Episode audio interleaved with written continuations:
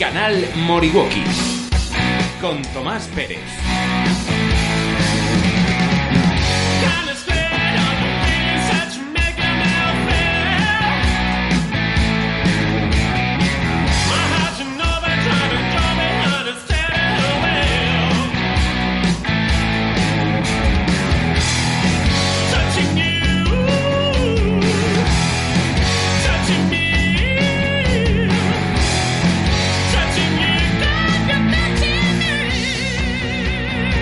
Radio Moriwaki en el programa número 128.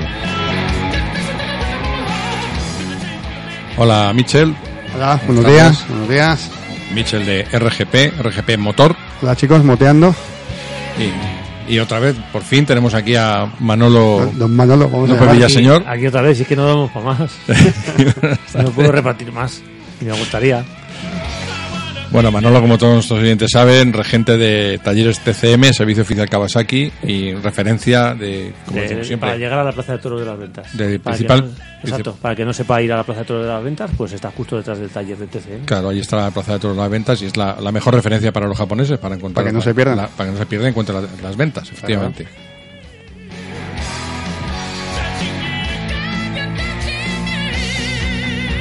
Bien, una noticia para celebrar otro campeonato del mundo más, no sé qué ramillete. Vamos a, voy a cuando acabe el año voy a hacer recopilación y voy a sumarlos por curiosidad de los campeonatos del mundo que, que tenemos. Eh, bueno, en este caso ha sido el de Laia Sainz.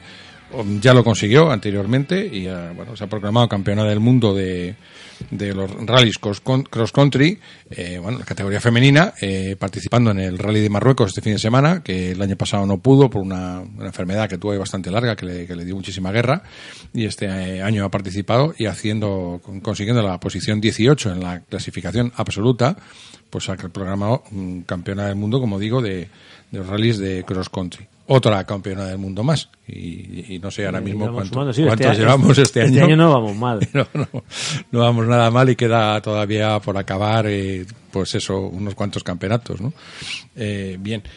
En cuanto a, bueno, todos nuestros oyentes saben que grabamos nuestro programa en la redacción de soymotero.net, el portal de habla hispana de, yo diría, de mayor amplitud, variedad y profundidad el mundo de la moto dentro de la red, dentro de Internet. Y desde de aquí la relación vamos a destacar, pues, como hacemos habitualmente, los contenidos más interesantes que vienen publicados en esta semana en soymotero.net.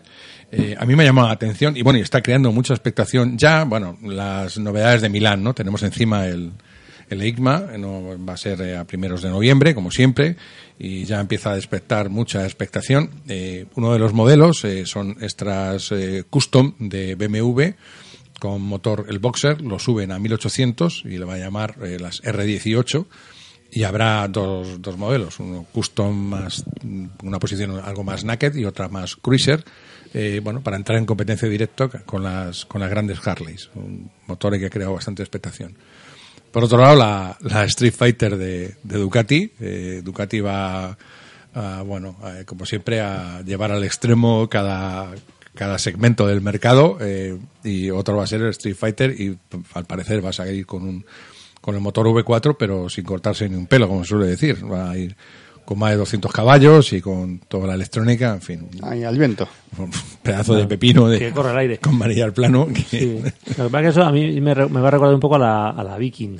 Que, La Viking, aquella, sí, sí, la que- Viking, sí. A ver, ojito, que aquello lleva un motor de 1300 Sí. que ya corría y corría bastante. Y era te salían los pelos en el pecho, pero vamos. Aquella- sí. Hacía frío. Sí, era, el- era una Yabusa con naked, naked, con sí, manilla al plano. Yo siempre recuerdo, me la llevé a casa, a una de pruebas, y, y me puse a.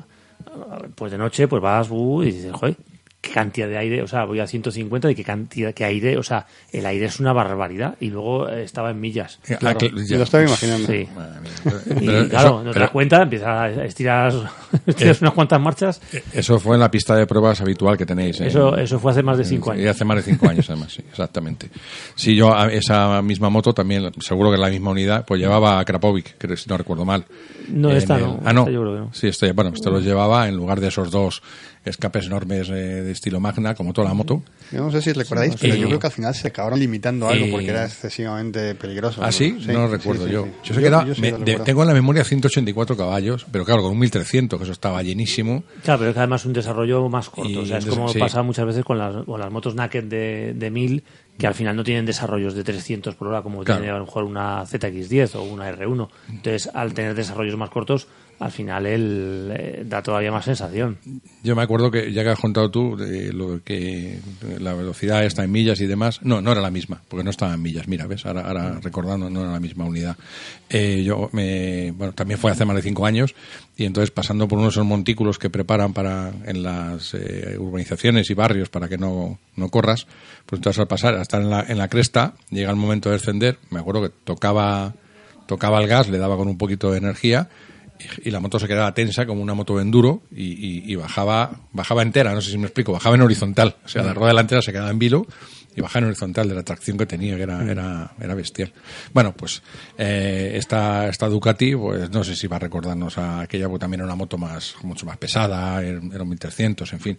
Y además era, estaba más encuadrada en el mundo de las muscle bike que, que casi que en el, que en el de las naked. Eh, bueno, otra novedad eh, también que es llamativa es eh, una eh, una leonchino Benelli crece crece en, en cilindrada y bueno está preparada su leonchino 800 no Benelli va, va subiendo y lo comento esto porque tengo ahora mismo en la en la puerta marcada una que estoy realizando la prueba para soymotero.net una leonchino 250 y bueno, es una, una verdadera maravilla. Es una moto divertidísima, facilísima de conducir, eh, bueno, va, va fantástica. Y esto mismo, con la misma apariencia, lo, lo va a sacar Benelli en, en, en 800, en un, con un bicilíndrico. Es curioso, quería comentar, no sé si os pasa a vosotros, con estas motos que son tan divertidas, tan pequeñas, eh, así de, de, de dos y medio, una cosa así, 300, o, eh, yo voy con, con mi moto, que es un auténtico pepino, o con otras de, de mil o mil y pico, ¿no? Y voy bastante más, bastante tranquilo. Bueno, voy. y en estas, en estas pequeñas, eh, cuando me quiero dar cuenta, pues me tengo que cortar porque, porque sin querer vas a toda leche. O sea, en- enseguida, como es, resulta tan, tan, como un juguete y es tan, tan divertido, cambia de- Vas más deprisa con las pequeñas con- que con las... caramba, es que es lo que voy más deprisa que con la otra y claro, Lo no que puede ser. Tomás te se viene arriba enseguida. Le das cualquier cosita y se pone a darle cuerda. Es verdad, coges una, una carretera de curvas, una zona de curvas o unas cuatro esquinas seguidas con, con estas motos pequeñas y, y, caramba, es, es un, como es todo tan intuitivo, no lo sé. En fin, No, pero son fáciles, o sea, fáciles de llevar. Muy fáciles. Eh, las tienes cogidas por la mano, entonces no es lo mismo que las otras. Las otras al final vas más tranquilo muchas veces porque porque va da demasiado y muchas veces como van demasiado no te das cuenta a la velocidad que vas hasta que pasa cualquier, cualquier cosa. Y con estas vas más des- más desahogado en ese sentido. Entonces yo creo que ahí te va animando. Bueno, y otro contenido ya para cerrar el capítulo de soymotero.net, otro contenido, contenido interesante es el de la prueba de la, de la Zontes, de la Zontes en el estilo, en la línea custom.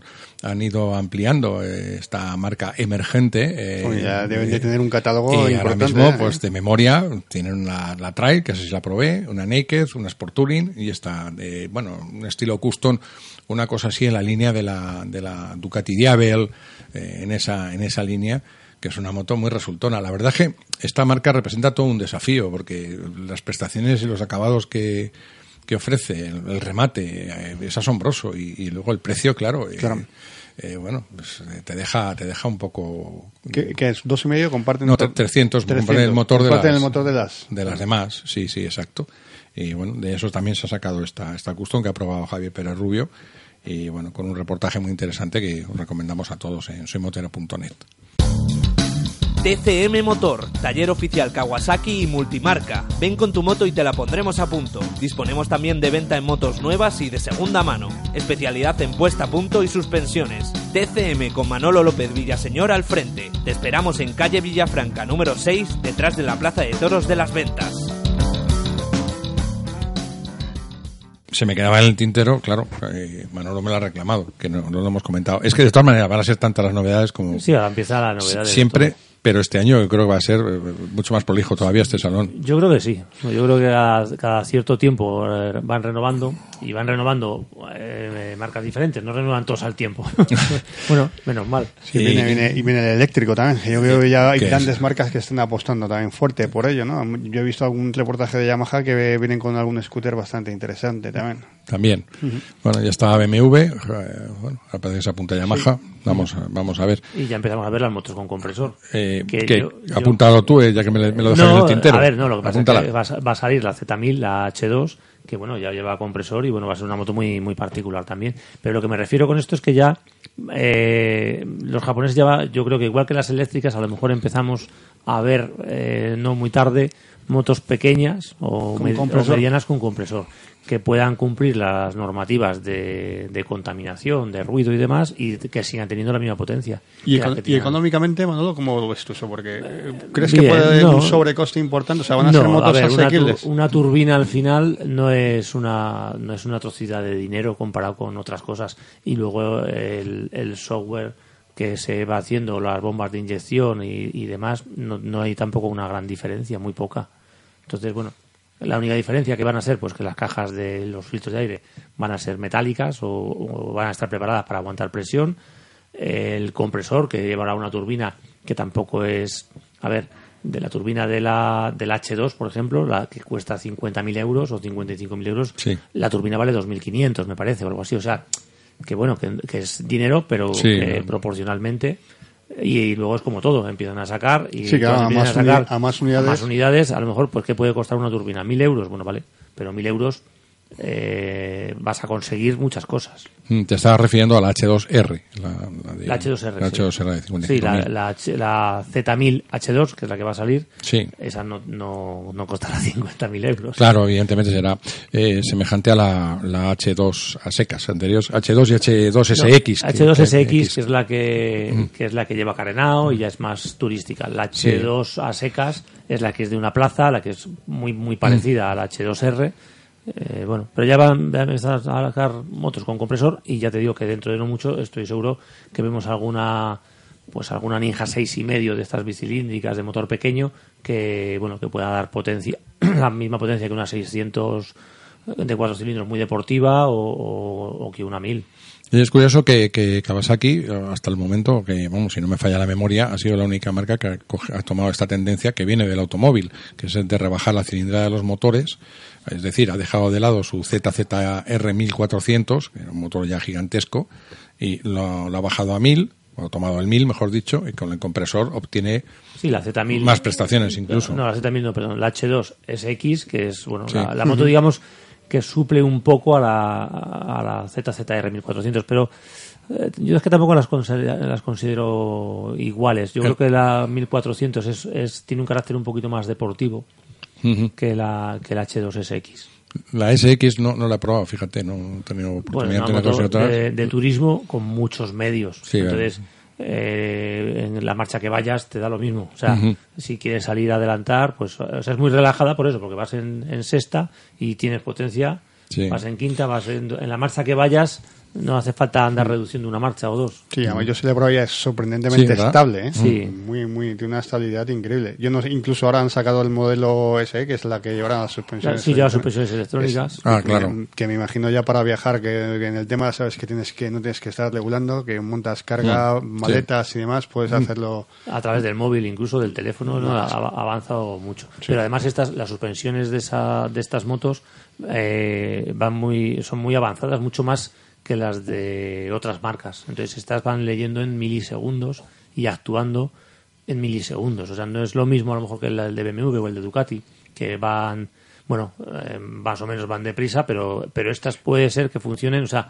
pueden llegar a funcionar en cada bache. O sea, sí, es casi en tiempo real. Yo Sí. algo había escuchado eso. eh, la- la- habían eh, creado un avance en la lectura del. algo increíble. Sí, sí, Sí, sí. volviendo a aquel concepto que apareció en la Fórmula 1 a finales de los 80, ¿no? que llamaban suspensión activa, ¿no? que es decir, que casi casi se anticipaba al- a, lo que venía. en- Exacto. en sí, el- bueno, y además que con GPS podían llegar a podrían llegar a regular que se endureciese o se ablandara, depende en qué curva. Aquí ya de momento Incluso no, hay- no hay presupuesto. Sí, sí. Muy bien, pues no me quedé, me quedé con curiosidad de probar la, la SX. Me, me- me hice un puente con ella, es decir, probé el H2R, eso sí, ya sabes. en- y, y luego, pues sí, probé en su día la ZZR 1400. eh, me pareció una, una enormidad de moto.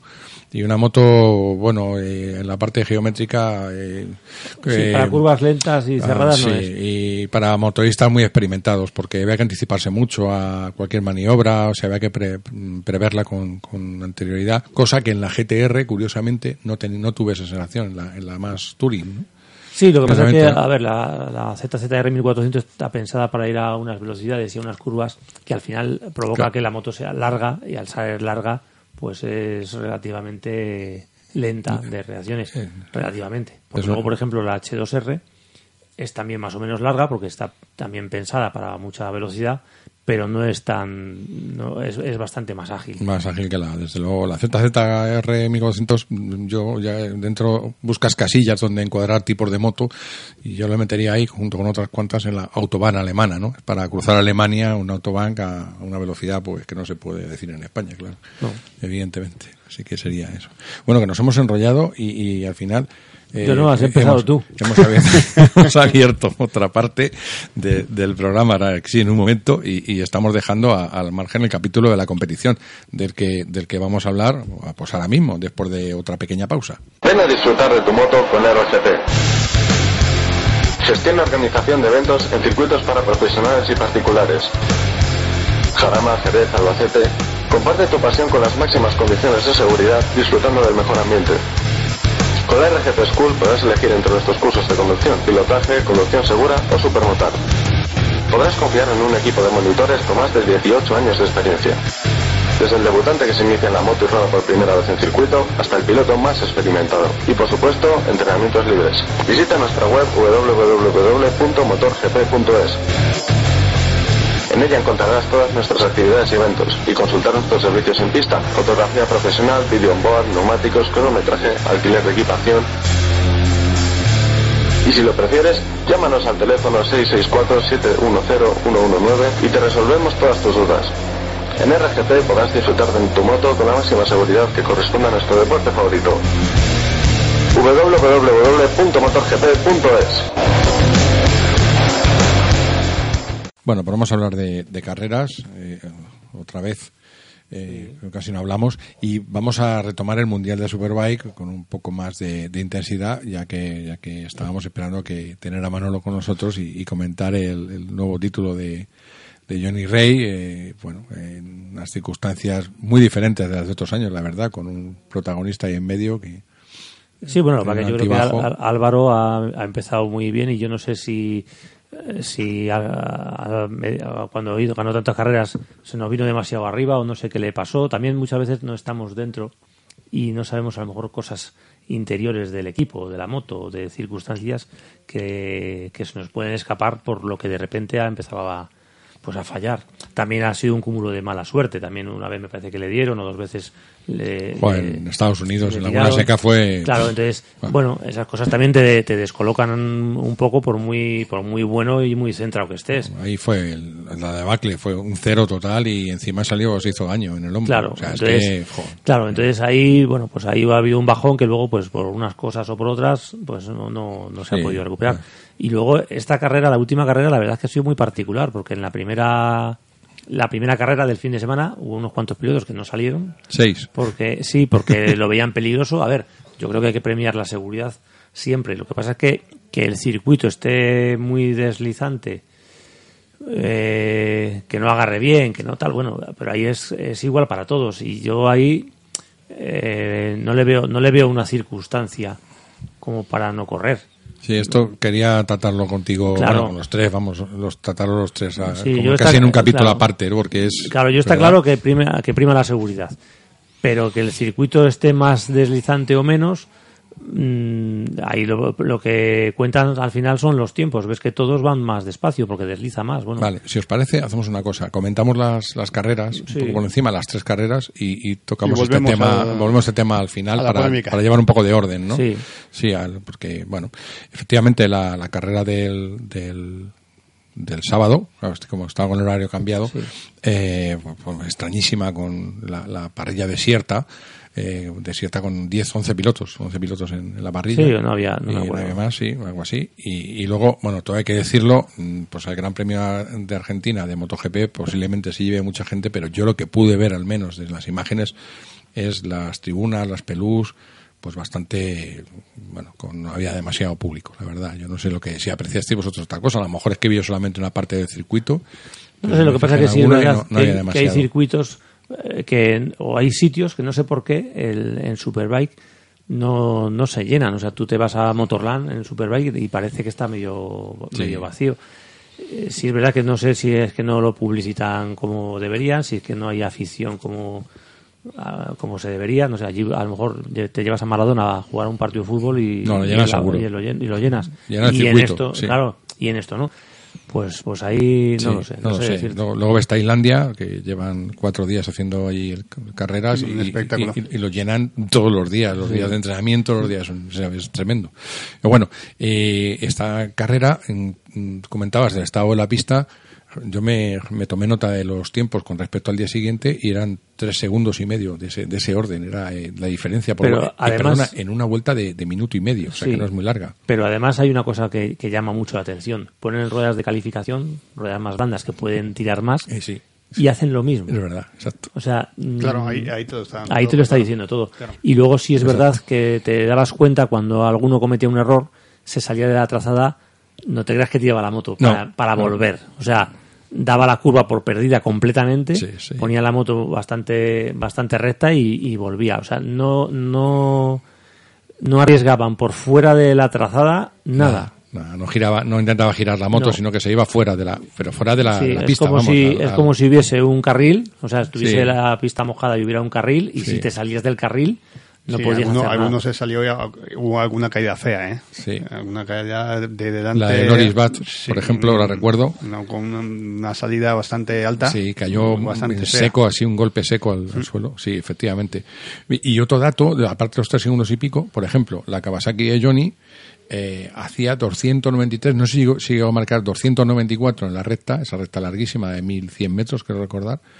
Y luego al día siguiente, que no sé, mejoró la- las condiciones de la pista, hacía 310. Sí, la- claro, lo que pasa es que ahí depende Fíjate de la velocidad. del- La velocidad con la que salgas, la temperatura también influyó mucho. Estaba la el, el- hubo un día, no recuerdo cuál, que, Que estaba más caliente. Horas superpoles salían y salían a otro, a otro horario y la pista estaba más fría. Y luego, sin embargo, cuando daba el calor y se ponía a 50 grados, pues agarraba mucho menos. Bueno, en cualquier caso, vimos otra vez a Alvarito bueno, pues, eh, en una. Sí. tam- en un sitio complicado para la Ducati. eh, y, y para él, que no la conocía Y la para pista. él, sí, la verdad que ahí, Joder, eh, ahí es hay que, que- ponerle un punto Vamos, o, o dos buenos, o sea, vaya. porque no conoces la pista eh, con la Ducati en esa pista como estaba y, y hacer lo que hizo, oye, pues hay que, hay Claro. que valorarlo. Valorarlo además cuando tiene que acabar la carrera, o sea, no se puede permitir el, el arriesgar más de la cuenta y, y caerse, o sea, que, que la verdad es que lo hizo, lo hizo muy bien. Sí, ahí, eh, si os fijasteis, bueno, era, era muy clara la diferencia en la zona más revirada. Es curioso, la, la Cagua con cuatro en línea, que tenía que ser más ancha sobre el papel, y debía ser más ancha, entiendo yo, que un V4, en la parte mixta se lo, se lo comía literalmente. Era, pero no solamente él, vamos, el, la- la- el turco rascaba. Luego este, pues... El, Toprak. Dijo Toprak, vamos, vamos a decir Toprak y ya está, y nos quedamos ahí, porque a mí su Foulu me costó no sé cuántos años aprendérmelo.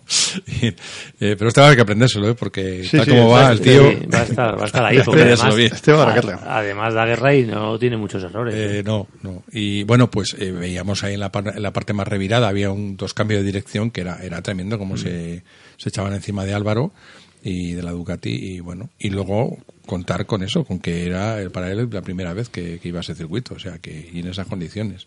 No sé, era una circunstancia muy, muy curiosa. Ya pasó el año pasado, ahí se ve que eh, se acumula arena, se debe rodar poco, también entiendo yo. No lo sé, a yo, pero veía en el asfalto veía hasta bastante goma. Lo que pasa que sí es Sí. verdad que la temperatura, o sea, el que la temperatura de asfalto esté a 50 grados, eso penaliza, penaliza mucho. Eso sí que... porque las, las ruedas llegan a, parece ser a que, pasarse. como han dentro. asfaltado relativamente hacía muy poco, en el comunicado que eran los pilotos estos, que luego hablaremos de ello, eh, parece ser que los, los, la- los aceites que tienen Sí. el alquitrán salían hacia afuera es y que hacían... sí es que los cuando asfaltan que lo ves muy Eso es. liso y muy negro y muy bonito no es el mejor momento No, no, no. no. No, el mejor Y momento es cuando cuando hace alquitrán mucho calor, claro todavía sube peor. más entonces eh, ese alquitrán hasta que no se asienta no se queda la piedra digamos fuera que se pise no hay goma de gente que haya estado pasando pues eso eso cuenta fijaros si, si cuenta que no sé si os acordáis hace años que MotoGP había diferencia de cuando salían después de Moto 2 y de Mm, salían sí. los primeros o los últimos porque Sí. había más goma y entonces agarraban más o agarraban menos o sea solo con eso ya ya te lo dice todo Sí, exactamente. Eh, por otra parte, ¿no? hacer una alusión a los comentarios de, de Ana Carrasco, la tuvieron en, en Sí. Ah, sí, de, comentarista. estuvo fantástica. Sí, fantástica. estuvo No hay nada como tener a una piloto en activo. Bueno, el día anterior lo hizo muy bien también Peraro Llorens, que es el compañero de, Sí. de prensa y tal, es- conocemos es todo. un pero cachondo mental. es- aparte de todo. Pero vaya, allí no lo pudo demostrar. Sí, sí, estuvo muy no, estuvo muy comedido. comedido, ¿no? Lo hizo, fenomenal, por supuesto, vamos, Sí. fenomenal, fenomenal. Y, pero fijaros en, en Ana cómo detectó inmediatamente los problemas en la, tercera, la última carrera, la tercera, de, de Álvaro, en el tren delantero. En- enseguida, eh, antes de que se empezara a escapar Joder, Johnny, entraba, entraba con la moto recta. sí, eh, sí. eh, Sí, se sí. empezó, lo detectó enseguida y lo, lo- lo señaló. Y bueno, pues, eh, hombre, que luego tú también te das cuenta, pero que ya lo vio enseguida, inmediatamente, ¿no? Y- Sí, pero para eso, además de, de ser un piloto, hay que, hay que darse cuenta. Me refiero que hay veces, hay pilotos que, con todo el cariño, que no ven nada, o que dice, yo, tú ponme la moto a punto que yo le doy al mango. O sea, no tienen la sensibilidad de, de darse cuenta de qué es lo que está fallando y qué es lo que hay que corregir, o no tienen la sensibilidad de desde fuera ver qué es lo que puede ser que le esté pasando. Y bueno, en este caso, pues mira, está, Lo, lo, Lo- clavó porque pobre Sí, sí. Álvaro fue para atrás, para atrás y, y bueno, y hubo un momento ahí que, que vi a Johnny con, con problemas, le vi dando un- unos latigazos en la, en la moto, ¿verdad? Como en- a unas seis vueltas de seis, ocho vueltas de la salida. Claro, porque intenta tirar y luego a lo mejor va dando esos latigazos, cambia de mapa, Sí, cambia de ¿verdad? tal y deja de, de Hubo hacerlo. Algo de eso, ¿no? Como de Sí. cambio de mapa, da la impresión, ¿verdad? Sí, es que hay, hay a lo mejor dos o tres momentos en la carrera que tú que vas cambiando cosas. Sí, ahí, ahí se, vamos, eh, yo sí vi una diferencia, pues dije, ostras, lo está pasando mal, yo creo que se está, pa-". de hecho se fue recto, eh, se fue largo en la frenada de final de recta. Sí. Eh, y como tú dices, ahí fue un ejemplo clarísimo, se fue al, como si hubiera una, una long lap, eh, se fue por Sí, ella, sí, sí. o sea, no, no quiso nada de la pasa curva. bueno, lo que pasa es que ahí, ahí, eh, ahí no influyen los mapas de potencia ni los controles de No, no, tracción no, ahí en fue- una frenada y lo que influye ahí, lo que influyó es que lo que decíamos que había como un carrilito, Sí. no te salgas del carrilito aunque visualmente no se viera, pero pero estar estaba. No, pero se ve la reacción de la moto como por dos veces le, le dio un, un tarascazo Sí. delante, vamos, Sí. le dio un trayazo delante las dos veces y claro, lo sacó de trayectoria. O sea, efectivamente, esto estuvo clarísimo. Bueno, pues eh, ahí, ahí ha quedado este, esta carrera, estas tres carreras de Argentina, eh, bueno, apasionantes en algunas, eh, en algunos de sus, de sus lances. La verdad es que ver luego después la lucha que, las luchas que había atrás, vimos Bueno, una ahí como de- siempre. sí, sí, sí. El Tati eh, estuvo eh, ahí. Jordi también estuvo. Jordi estuvo. Final- terminando, perdona, sí. delante de la cagua de Haslam. la boca. Ah, perdona, perdona. No, no, no, no, no. Estábamos pensando lo mismo. Nos ¿verdad? estábamos, ¿Eh? estamos En sincronizados. La penúltima vuelta, alguna cosa así, le, le quitó la cartera, vamos, le quitó la cartera, le ganó claramente Ah, un- a Aslan, o sea, con una, con una cagua que, Para vamos, quitarse el sombrero, hombre. que no es que la- es este, este prácticamente se acaba del escaparate de la tienda, pero que no tiene, comparado con la oficial, Sí, hay, cuando, un buen escalón. cuando, ¿no? cuando el asfalto no te deja Ah. hacer, depende de qué cosas, se igualan, las cosas se igualan bastante. Entonces se ve más, muchas veces se ve más el piloto en esas circunstancias que en, que en otras.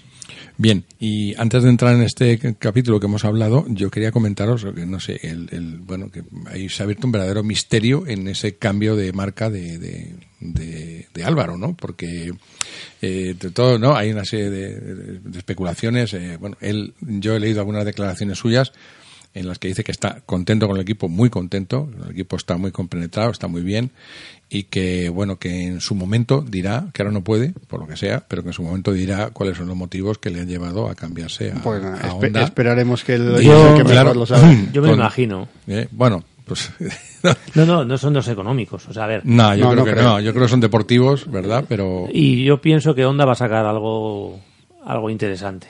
Aquí hay dos cosas. En que Ducati a lo mejor dijo y luego no dijo, que quizá, bueno, eso es una especulación mía, sin más. Sí, eso también puede sentar mal. Puede el que, ser. El que le dijeron que a lo mejor podía irse a MotoGP, Sí, alguna, sí, eso es lo que dice casi todo el mundo, ¿no? Claro, eh, bueno, que puede ser eso. carrera y al final no. Y bueno, pues sí, soy majete, pero Ya.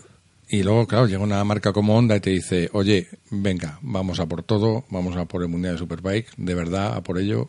Caramba, ¿quién, quién se echa atrás, no? Eh, no sé, Bueno, ¿no? ¿Eh? Yo creo que lo hablamos, lo hablamos el otro día. Yo creo que allí hay un proyecto importante detrás. O sea, y, y creo que Alberto Puch también estaba por allí. Sí, sí, sí, sí. se va a meter Sí, sí. muy en serio. Es un proyecto más grande de lo que. Lo que pasa es que yo parecer. tendría que verlo, saberlo, me refiero. Si yo estuviese en el lugar de Alvarito, claro. diría, vale, todo esto está muy bien, las palabras son estupendas, pero yo tengo que ver algo físico, tengo que ver algo tal, o sea, eh, ¿cuántas veces han prometido que van a hacer eh, algo y, y al final Sí, no sí, sale claro, o al final claro. sale un modelo nuevo y resulta que en vez de ser una cosa cojonuda es un desastre? Es un churro de moto, sí. Hombre, a ver, hay que decir pero- que el otro día también hablábamos de, de Honda, eh, de los Sí. modelos que se Mm. estaban un poco retrasando en la evolución y que iban sí. un poquito más despacito que los otros y más. Y es que la Honda 1000, estamos viendo ese modelo desde hace ya una década, 10 años llevamos viendo la misma moto. Entonces necesita un, no un restyling. Necesita otra moto nueva. Otra Totalmente. Otra distinta totalmente. O sea, no, vamos a pensar- que puede ser que se vayan a un modelo completamente nuevo, pero cuando hay algo, completamente nuevo, puede salir bien o puede no Eh, salir claro. tan bien. No nos olvidemos que en el campeonato de Superbikes hay que explicar a los oyentes que tienen que ser derivadas de una moto de serie. Es decir, tiene que haber una X fabricadas, no sé cuántas son. a lo mejor no Sí, pero ahora me parece que ya me parece que Son muy pocas. menos. Ahora me parece que Sí, son 500, lo bajaron. antes eran 2000 o. Entonces, pero bueno, hay que tener una derivación de una de serie. O sea, que al final tienen que fabricar algo. Algo realmente Sí. vendible. vendible y, que se, y, Sí. que- y competitivo. ¿Sabes lo que pasa? Que también dices 500 motos. A ver, puestos en onda, eh, tú sacas una, un pepino como, como la Ducati de a 40.000. porque Claro, tiene también eso es un que se le de- criticó mucho, es lo que Sí. se había criticado a principio de y, temporada. y la gente sí que, yo creo que las 500 las venden. Sí, Ah, seguro, por Las supuesto. venden. Eh, entonces, bueno, Y encima les dicen serie limitada con Sí. sus numeritos ah, y sí. coleccionistas. y hay demás. gente de Ducati, una serie limitada y tal, y tanto aficionado y tanto tal que compren una Ducati y a lo mejor no, pero de Honda yo creo que no, no tendrían tampoco problema. que hay mucha pasta. ¿eh? Sí, aquí sí, no, aquí en esta mesa no. Aquí no, aquí Pero entre la- todos no nos compramos ni un Pero, esa- pero hay mucha pasta. O sea, vamos a pensar que hay gente con mucho dinero. Sí, hombre, yo lo que dice Manolo, evidentemente, sacar una moto absolutamente nueva, completamente nueva, e ir a por el Mundial de Superbike, uf, caramba, eso, ostras, es, eh, claro, eh, Acordaros, aunque sea Honda, ¿no? Eh, muy aventurado. cuando- Pero claro, por otro lado, eh, una, un- tener un respaldo de una marca como esta, yendo a por todas, pues, y con un proyecto a, a dos temporadas, a lo mejor, pues, oye, no sé. ¿eh? También que- puede ser que hayan prometido, a- Claro. o sea, que, haya, que estén hablando con Y- y- Álvaro y perdón- de dos Y temporadas. perdona, lo que dices tú, dices, claro, tendría que ver, es que posiblemente haya visto algo ya, imagino. Sí, yo supongo. Es que si no... Llámale. ¿Eh? Sí, yo, yo tampoco, yo tampoco veía Honda haciendo, si os acordáis, hace unos años con la RSV4, cuando Aprilia sacó la famosa moto que decían que habían sacado una moto derivada de una de serie, pero que es que la moto de serie era ya una moto casi de superbikes. Eh, decían que era la moto mm, más de andar por calle, más de competición que, se- que había existido. Y Sí, decían que lo habían hecho al revés, que habían hecho una moto de carreras y la habían pasado a Esa era la manera De más hecho, fácil de explicarla. el sí. propio Jordi lo decía, que la, el cambio de Aprilia, de la RSV4, se cambió del equipo oficial, cambió a BMW. Y dijo, la Aprilia era una moto de carreras eh, adaptada a la calle. Y la BMW es una moto de Exacto. calle adaptada a las carreras. Yo no, yo- así lo definió él. ¿eh? Pues No. yo no veo en Honda esa idea. Mm. No sé, porque puede ser lo de las 200 unidades, lo de las 50, 80 unidades. Que no ves la idea de una moto de carreras en la calle. Yo a, No. a Honda, quizás, Sí. viendo un modelo así de estos, mm, sí, que puede sacar una serie limitada, pero una serie limitada debe ser derivada de una ya de, de- de serie. Yo los japoneses les veo más pues como Kawasaki, sacando motos mm, motos más de serie, motos más asequibles. O, sea, o pueden sacar una unidad como puede sacar Kawasaki. Modelo Hombre. especial eh, Superbikes, eh, limitada 100 unidades, 200 unidades. Puede ser, para coleccionistas, como digo yo. Sí. Pero no veo sacando una moto para ponerse a la altura de, una Ducati V4. De- pienso, eh, pienso, eh. De hecho, Les sacaron, va a costar mucho.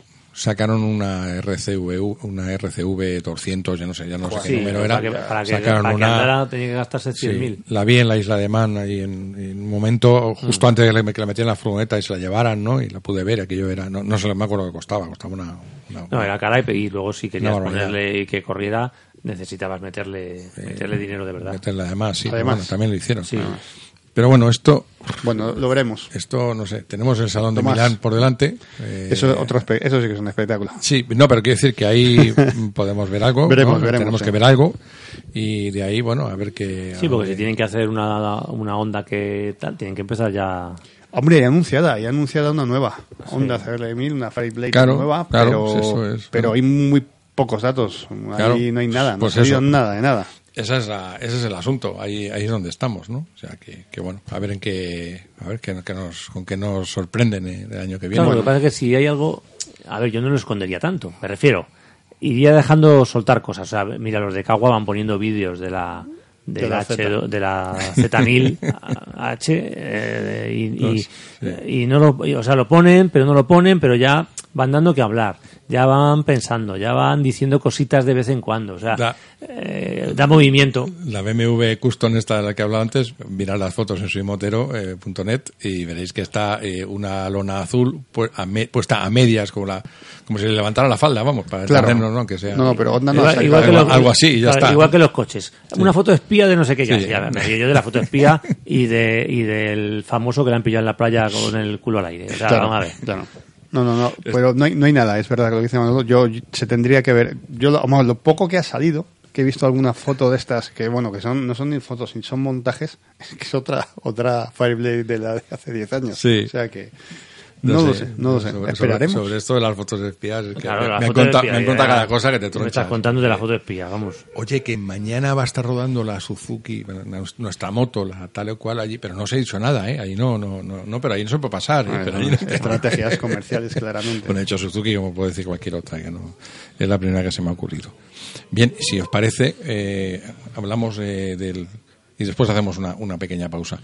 Hablamos de- del, del capítulo este, bueno, esa situación que, que se presentó en eh, la primera carrera de Argentina, eh, en la que está claro que en esas circunstancias, pues no te gusta correr, ¿no? O no a todo el mundo le gusta correr, o no sé. Sí, o si está lloviendo, o si Está, tal, bueno, vale. vale. pero estás, eh, bueno, estás en el mundo de las carreras, estás con un contrato, eres un profesional, eso por un lado, pero y por otro luego tienes una pasión por la moto y lo que decías tú, eh, está en igualdad de condiciones para todos, eso. Entonces, Sí, lo que, hombre, es lo que digo, a ver, premio- tiene que premiar la seguridad, lo que pasa es que aquí es un poco, hay muchas maneras de verlo, también es una de las maneras de decirles a lo mejor a los del circuito, oye, que tenéis que tener el circuito en condiciones, como aquella vez que se suspendió una carrera en lluvia en, en Inglaterra. Mm, el año dices, pasado. Coño, Mm. claro, tenéis que poner el circuito bien, o sea, lo que no podemos es ir a jugarnos la vida porque desde la televisión, eh, sentado en el sofá de casa, se ve muy fácil pero estamos no nos ponemos a pensar que hay curvas de 200 y pico kilómetros por hora que vas muy deprisa que te das una bofetada te das una Sí. O sea que es peligroso que no hay que perder el, el, el sentido y es lo que nos pasa que desde la televisión se ve muy fácil decir joder es que podía haber frenado más tarde nos ha jodido Claro, súbete tú ahí. claro. podía haber acelerado antes sí claro. Súbete tú ahí y le das a una curva de 200 eh, inclinado le das le das tú. Entonces eh, sí es verdad que bueno que tiene tiene mucho riesgo entonces vale es más arriesgado efectivamente. Lo que pasa es que no sé hasta qué punto. ¿tú, tú qué hubieras hecho? Yo es que no sé las circunstancias Bueno, ves la pista así y tienes tu equipo, tienes tu, tu compromiso, tu contrato, y estás allí y tienes que y eres piloto, vamos. hombre yo viendo que van a salir siete menos algo ya tengo siete menos joder. Bueno, está claro, que salió puntuó. Eso, eso sí, está claro. Que salió esa carrera puntuó. Claro, dice bueno aunque aunque vaya despacio Ya, pero dejemos al, al margen los puntos o la clasificación ahí ventajosa, digamos. ¿Tú, tú qué Claro. hubieras hecho? Pues Sí, no sabes cuántos van a salir, no claro, no, yo. A ver, lo que pasa es que tendría que haber visto la pista. Es que a mí me cuesta trabajo, creo, porque eh, hemos visto carreras este año en, en Superbikes en condiciones muy duras, porque en que creo que fue Ah, en, en Holanda. Cobar- cobardes no son. Exactamente. No, Claro. no, no. Y hemos visto condiciones Nevó, que, hemos dicho, bueno, no, y en, en Inglaterra también hubo una lluvia que, bueno, que también que fue Ah, también. sí, sí. No sé si os acordáis que ganó Jonathan también, que bueno, Sí, fue, una sí, sí. cosa, fue una cosa tremenda la que estaba cayendo. Sí. Dices, joder, además incluso había, incluso, digo, de- de- había sitios de aquaplaning. Sí, sí, sí, sí. sí. que es más peligroso que eso ya no, no puede haber nada. Entonces, yo no sé qué es lo que sucedería pero de luego me parece extraño porque profesionales. Hombre, los- estaban pilotos como Davis o Melandri, se quedaron en el box, no sé. Y luego me pregunto yo una cosa, no sé cuántos motores tiene. A ver, una cosa que puede. No sé cuántos motores tienen, pero ya está acabando la temporada. Ah. No andaremos mal de. Justos de- Justos y, coño, pues ya que tenemos una excusa aquí. y nos guardamos, eh, nos un guardamos poco la el- mecánica, ¿no? A ver, no lo creo, ¿no? Pero. Yo, es que, pero allí, Manolo, ¿y tú crees que patrocinadores que están ahí que Sí, bueno, ya, pagan para que se vea por la tele? y Sí, porque además yo no sé qué penalizaciones tendrá eso. Están- pero- están en ello, están en pero ello. claro, Porque- pero yo tengo un contrato para tal y, y incluso la organización, si tú le dices que no salgo, eh, tendrá tendrá penalizaciones seguro. Es poca, que- poca, mucha Lo que gente. que aquí habría que, habría que discutir. Claro, tú me penalizas yo, pero es que no está segura la pista. ¿Quién tiene razón, tú o yo? Claro. Bueno, ahí, ahí- Pero siempre ahí- te podrán decir que los otros han los salido otros y han se salido, bueno, claro, y- correctamente y Sí, con- bueno, pero- claro. Hombre, mm, yo creo que lo que aquí hay es dos, dos raseros con los que van a medir esta situación. Una es el de la organización del campeonato y la propia carrera, etcétera, y otra es cada equipo con su y, y sponsor con su piloto. Claro, con sus compromisos. Que ahí, claro. bueno, Es que, es que es, eh, son compromisos comerciales, es la- lo que decíamos, poca gente, mucha gente de la que hubiese allí, hay gente que paga una entrada para ver un espectáculo también. Luego el espectáculo televisivo, que es lo que vemos eh, con los contratos eh, Claro. publicitarios. Claro, yo ahora voy y digo, ya, es que yo he pagado una entrada Claro. porque iban a salir X pilotos. Resulta que han salido a la mitad, por lo que usted sabrá. Hombre, es que, que igual que si vas a ver un concierto y los violines no están. Claro, O sea, y o, dices- o voy, a, can- pero voy a cantar la mitad de las canciones. Exacto. Bueno, es que, en fin, frente a, a una a la organización puedes argumentar de mala manera pues, eh, el- el- la seguridad, pero frente a una marca de, de cascos, de monos, de guantes, pues yo no lo veo tan claro ya. No, No, y o, o, que te o de, o te pagan por, por de detergente premios, o que lleves en el- por- sí, en te el pagan por premios o te pagan por. Yo me acuerdo hace años en, en Navarra hubo unos que rompieron un motor y bueno también no me extraña. Algunos del mantenimiento se lo pasan por el forro y, y tenían un sponsor y claro estaban obligados a salir a la carrera. Y al final compraron una moto nueva de esas cosas que al final Sí. eh, les sale mejor, dice, comprar una moto nueva, coger el motor, salir, eh, salir a los entrenos, salir a la carrera y luego reparar el motor tranquilamente, ponerlo en la moto, vender la moto como de segunda mano y les compensaba Claro. porque tenían que salir. O sea, ellos tenían un compromiso con un contrato, sponsor y, tenían que- y si no salían, la penalización era mucho peor, claro. Debe haber varias razones. Yo creo Claro, que también hay. por eso, ese ejemplo es muy, Claro, muy, muy claro, descriptivo y claro. muy claro, sí. Sí, sí, sí. yo creo que habrá un problema ahí de, de- de comunicación, ha habido un problema de comunicación entre dirección de carrera, o sea, varios factores ahí se han juntado. Es, es- es- ya te digo, a mí me parece extraño, Tomás, porque los, los chavales son, yo los tengo como profesionales, han corrido en sitios muy malos. Es- no sé, es, es Sí, y, no, y lo que he visto es, es cierto, hombre, desorden no, pero lo que no he visto es el orden que en ese sentido hay en MotoGP. Hay una comisión de seguridad, hay un, un- lo dirige Francuncini, hay una... Y entonces inmediatamente cuando hay algo de esto, hay una reunión, eh, bueno... sí, creo que está Gregorio La Villa, más, lo está llevando Est- ahora. bueno, el- creo que el- la vía el- está, el- el- está en la directiva de la, del, del campeonato, sí. Entonces, bueno, pero aquí en este caso no, no me pareció apreciar esto. Bueno, en la retransmisión al menos yo no, yo no vi que hubiera nada de esto, ¿no? Y cambian los otros, habéis mencionado eh, Inglaterra el año pasado con tantísima agua y demás, pero también es verdad que ahí fue después de unas cuantas caídas y una de ellas eh, con Tito Rabat haciéndose bastante daño en, en el fémur. Eh, pero al final había una reunión y había un, un orden y, y- y, bueno, una decisión unánime, ¿no? Aquí, bueno, aquí cada uno decía, tú sales, yo salgo, no salgo, en fin. Ha sido un poco, un poco Sí, pero además cuando se quedó un poco la- mangado por hombro, ¿no? Cuando el tema de la lluvia, las condiciones son cambiantes. O sea, tú Claro, llegas a una ya. curva y a lo mejor hay un charco, ahora sí, ahora no. Ya. Ahora aquí cae más, aquí cae menos. Entonces eso es imprevisible. Aquí, en, en este caso, sabías que patinaba todo, sabías que, pero las condiciones eran todo el rato las mismas. Sí, ahí no cambiaba muy poco. En fin, vamos a ver en, en qué, eh, cómo se resuelve y, Pues se va a y- quedar y- como está. cómo está, más o menos lo que estoy pensando. Y Porque lo aquí que, hay para todos. Lo que espero es que no, que no ocurra esto otra vez, porque se me ocurre circuitos como los AIL, por ejemplo, con, con el famoso asunto de la arena, el desierto fuera de la trazada, ¿no? Y situaciones así. Entonces, bueno, vamos a ver, a ver, a ver si, si, bueno, si no se repite, sencillamente, que será lo más, lo, lo mejor para todos. Si sufres o has sufrido un accidente de tráfico, nuestro bufete Tráfico Ayuda te ofrece un equipo de abogados, médicos y peritos que te asesorarán sin ningún tipo de compromiso y te ayudarán a ejercer contundentemente tus derechos hasta la obtención de la máxima indemnización que mereces. Un 99% de éxito demostrable nos avala y lo mejor de todo es que no tendrás que desembolsar ni un euro hasta que cobres tu indemnización porque en Tráfico Ayuda, si no ganamos, no cobramos. Estamos a tu disposición en nuestros despachos de Madrid, Barcelona y Valencia. Ponte en contacto con nosotros llamando gratuitamente al número 900-902-740 o a través de nuestra web info. Y recuerda, en Tráfico Ayuda, si no ganamos, no cobramos. Muy bien, pues pasamos a nuestro apartado legal. Eh, que mantenemos en casi todos nuestros programas, siempre que va suscitando un tema eh, eh, con dudas, que son, tantos los que sufrimos los motoristas, la verdad. Bueno, pues tenemos a nuestro experto legal de la, del despacho Tráfico Ayuda, que nos asesora y arroja luz, a veces, eh, bueno, algo de luz sobre la ambigüedad, que no hay más que ambigüedad, y otras veces, bueno, pues una luz bastante bastante resplandeciente. Eh, hoy vamos a tratar un tema que, bueno, que es muy festivo, eh, porque en principio va creciendo, particularmente en Navidad, es cuando más se ve, ¿no? Porque, bueno, y luego también en otro tipo de, de, ornamentos que se hacen en concentraciones o en reuniones, o bueno, en cualquier caso, generalmente es como un motivo festivo.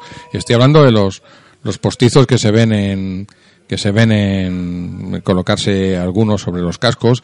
El más común, como decías en Navidad, el, gorro de Papá Noel sobre, sobre el casco y las parvas y demás. Un disfraz prácticamente en, eh, sobre, sobre el casco. Y, pero luego esto se extiende a bueno otro tipo de disfraces, gorros y, y luego en las chicas, eh, bueno, o el que Coleta, las coletas, las trenzas, las trenzas, orejas de diablo, eh, pelucas, yo he visto de todo ya. Todo ese tipo de cosas. Entonces, claro, esta pregunta la he visto que se la plantean algunos. Esto, esto es legal, te pueden multar por esto. Eh, bueno, eh, Andrés, buenas tardes. A ver cómo, cómo, cómo se ve esto. Hola. Danos luz. ¿Cómo, cómo se ve esto desde el punto administrativo? Bueno, pues aquí estamos para alumbrar sobre la ambigüedad.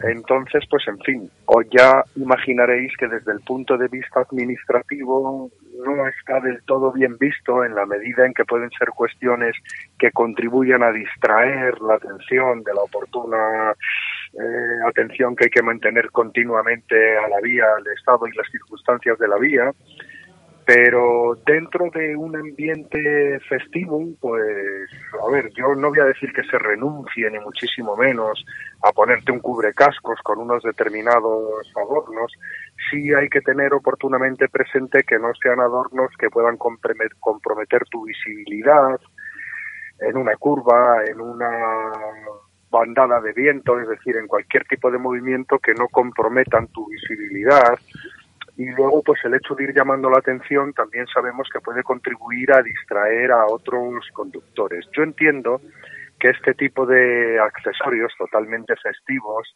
donde mayor, mejor cabida aceptación tienen y donde más fácil ha de resultar la dispensa de cualquier tipo de sanción que pretendieran imponernos al efecto, pues es dentro de una concentración, dentro de una reunión, en circuito, en una quedada, es decir, en este tipo de ambientes donde se presta, porque además si nos eh, adornamos, pues se supone pues, que es para coincidir con otros eh, motoristas y, motoristas como nosotros. Es decir, que, que uno solo no va a ir por ahí vestido de Papá Noel si al final no va a encontrarse eh, con alguien, por lo general. Es decir, que, que yo creo que siempre hay que ser cautos, como venimos diciendo, siempre hay que aplicar el principio de prudencia, como venimos también diciendo, y yo creo que hay que ser permisivo, máximo en estas fechas. Yo creo que lo importante es ser sobre todo cautos con el alcohol, aquellas cuestiones que utilicemos, utilizarlas, como decimos siempre, con el mayor sentido común y sin tratar de comprometer nuestra seguridad. Y por lo demás, pues se trata de disfrutar sensatamente, cabalmente, y pues dentro de lo razonable, como es lógico. Hay un aspecto que has mencionado que, que me ha llamado la atención. eh, o sea, digamos que en caso de sancionarte habría dos, dos, dos líneas mm, sobre las que podrían hacerlo. Una es por tu propio perjuicio, porque, bueno, eh, te puede impedir el disfraz de alguna manera la visibilidad o puede, bueno, puede molestar en la conducción. Pero la otra es que, que llame la atención de, de otros conductores. Esto no, no, no, no sabía que podía ser pu- punible, vamos, eh, este Sí, caso. hasta el punto de que una vez precisamente para otro medio se me dio la casualidad de que estábamos hablando de estas cosas y se hablaban de que habían mul- multado a un hombre que iba sin camiseta.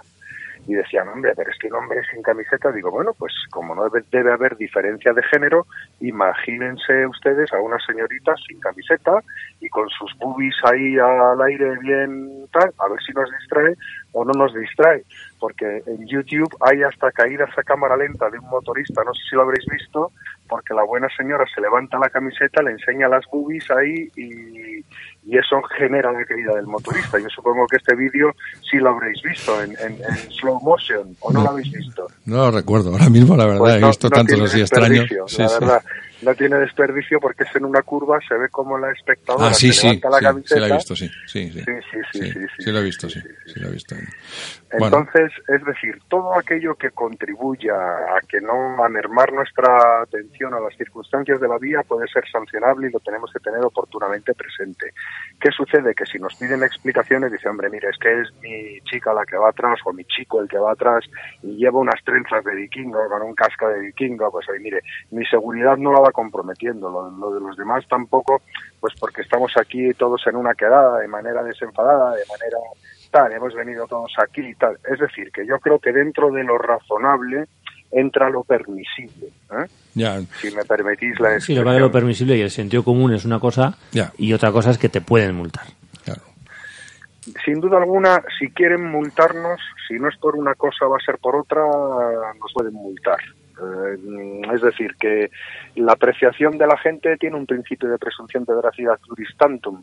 Y si la gente entiende que es que tu maniobra ha sido una maniobra eh, que no se ha realizado con la debida y oportuna seguridad, pues es decir, siempre el, el error humano y la marginalidad para poder apreciar eh, humanamente lo que hay, ahí va a estar siempre. Pero ahí también entra en juego nuestra manera de desenvolvernos, nuestra manera de explicar a la gente, mire usted, somos varios los que estamos aquí, hemos venido con este propósito, me puede hacer si lo desea la prueba de detección alcohólica, verá que no he probado ni una gota de alcohol porque soy consciente, es decir, que aunque haya un ánimo festivo, oiga, lo estamos haciendo con, con cabeza y además si usted nos los dice, pues ahora mismo nos quitamos los avalorios estos y no se preocupe qué tal.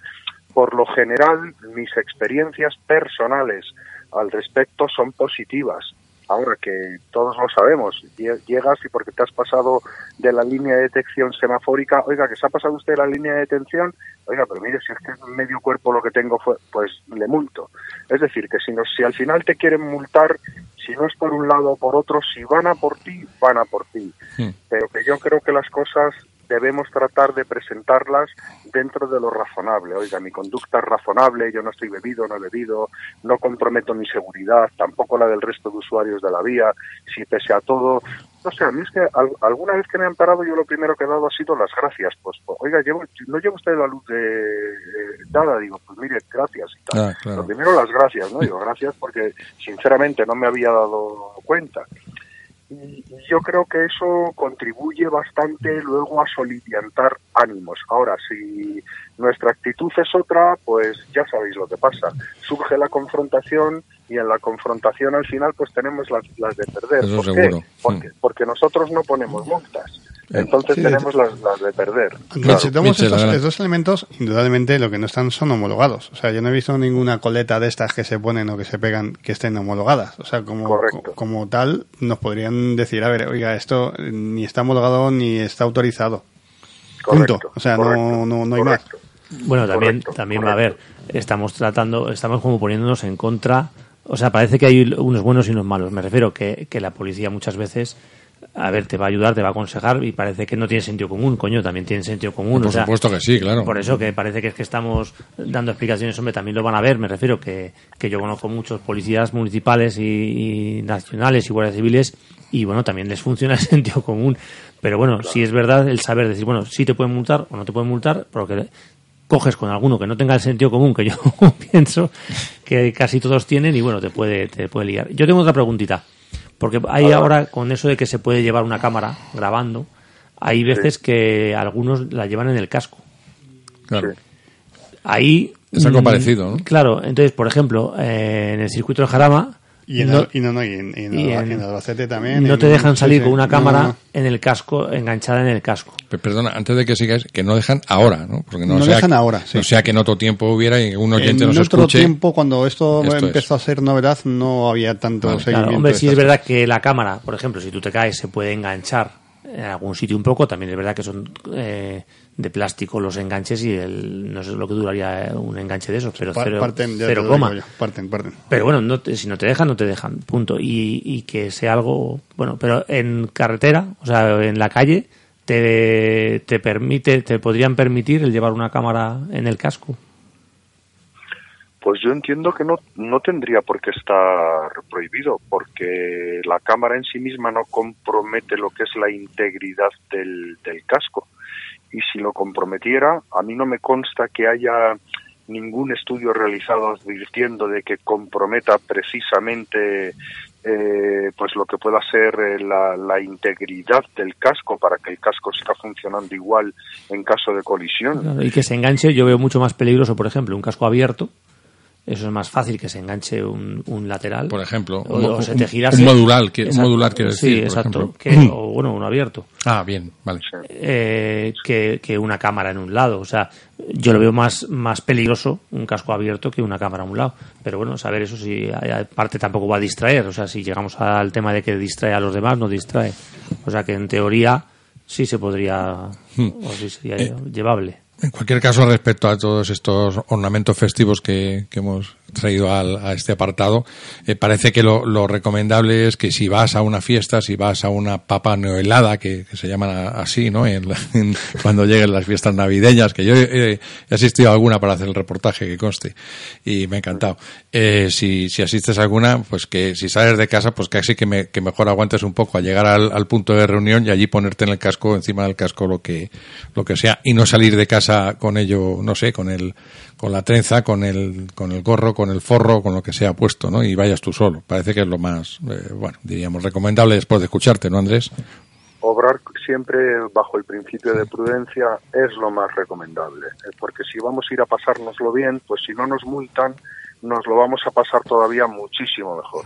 Claro, muchísimo, infinitamente. Y permitidme, ya cerrando el programa, eh, ya que has hablado de la, de la razonabilidad de los agentes de- de tráfico, tanto de la Guardia Civil como de las policías locales y demás, bueno, pues comentar, eh, apuntar ahora mi, mi agradecimiento a, bueno, pues a la Policía Municipal de Madrid, puesto que el, el- al terminar la grabación del, del programa anterior, de hecho llegué con la, con la moto que vine, llegué con una avería con ella, Michel me insistió, intentamos arrancarla, bueno, la moto arrancó y dio muy- Empujón. empujón, cosa que me sorprendió mucho, dio muy buenos síntomas, pero me engañó, me engañó porque duró todo y me dejó en medio de la M30, más en medio no podía estar. Allí me dejó tirado, bueno, me- estuvo Michel conmigo hasta que llegó un coche patrulla y casualmente el coche patrulla eh, llevaba a dos agentes de la unidad de la Policía Municipal de Madrid pues que llevan a cabo la vigilancia de la M30, llevan motos pues como del, de grandes del tipo de la BMW R 1200 RT y, y demás. Y bueno, son, son apasionados de la moto y inevitablemente, claro, empezamos a hablar allí. Además, como la asistencia me tuvo una hora allí, con, yo creo que me vio todo Madrid ahí tirado. Y, y demás, pues, y bueno, me estuvieron explicando esta unidad, eh, tengo pendiente de hacerles una, un reportaje porque es muy interesante, hacen escoltas eh, a personalidades o, o a equipos de fútbol o selecciones que han ganado la, algún trofeo y van a, en fin, es un, un trabajo muy interesante y son motoristas muy apasionados. Ahí me hicieron pasar el rato esa Yo vi, yo hice todo lo contrario. Yo lo vi y digo, bueno, Tomás, ya estás acompañado, me voy hasta luego. Pues a mí me pasó otra cosa diferente. Sí, así que, me, paro, bueno. me paro en el atascazo y veo un coche de policía municipal, dos coches más para un lado, y por los altavoces Sí. dicen, Manolo, ¿cuándo comemos? Y digo, joder, tío. estaba Vicky allí y dice, no sé dónde meterme. bueno, el caso es que, que, es esto. Estos eran motoristas tan apasionados como nosotros o más y bueno, que llevan su día a día en la moto y como ellos hay, hay bastantes, bastantes Sí. dentro de, de la fuerza del orden y nada, pues esto desde aquí un saludo para ellos, para ellos y para todos los, los que velan por nuestra seguridad Que desde, siempre que sí, que, desde que la ellos, moto. como dice Mado, eh, son gente que tiene un consentido Hombre, común, sentido hombre. común. que no- lo creo que sí, ya lo creo que sí. Y nada, se nos ha ido el tiempo, se nos ha fumado. Eh, ya nos hemos cepillado la hora eh, en, un, en un momento, rápidamente. Y nada, tenemos que despedir el programa. Andrés, muchísimas gracias por tu, tu aportación. Y, A vosotros, como siempre. Y nada, nos vemos, nos escuchamos, Nos escuchamos. En, en el próximo programa. Gracias, Andrés. Venga. Un abrazo. Y nada, luego. nuestros oyentes, pues un saludo y hasta el próximo programa. Adiós, chicos, moteando.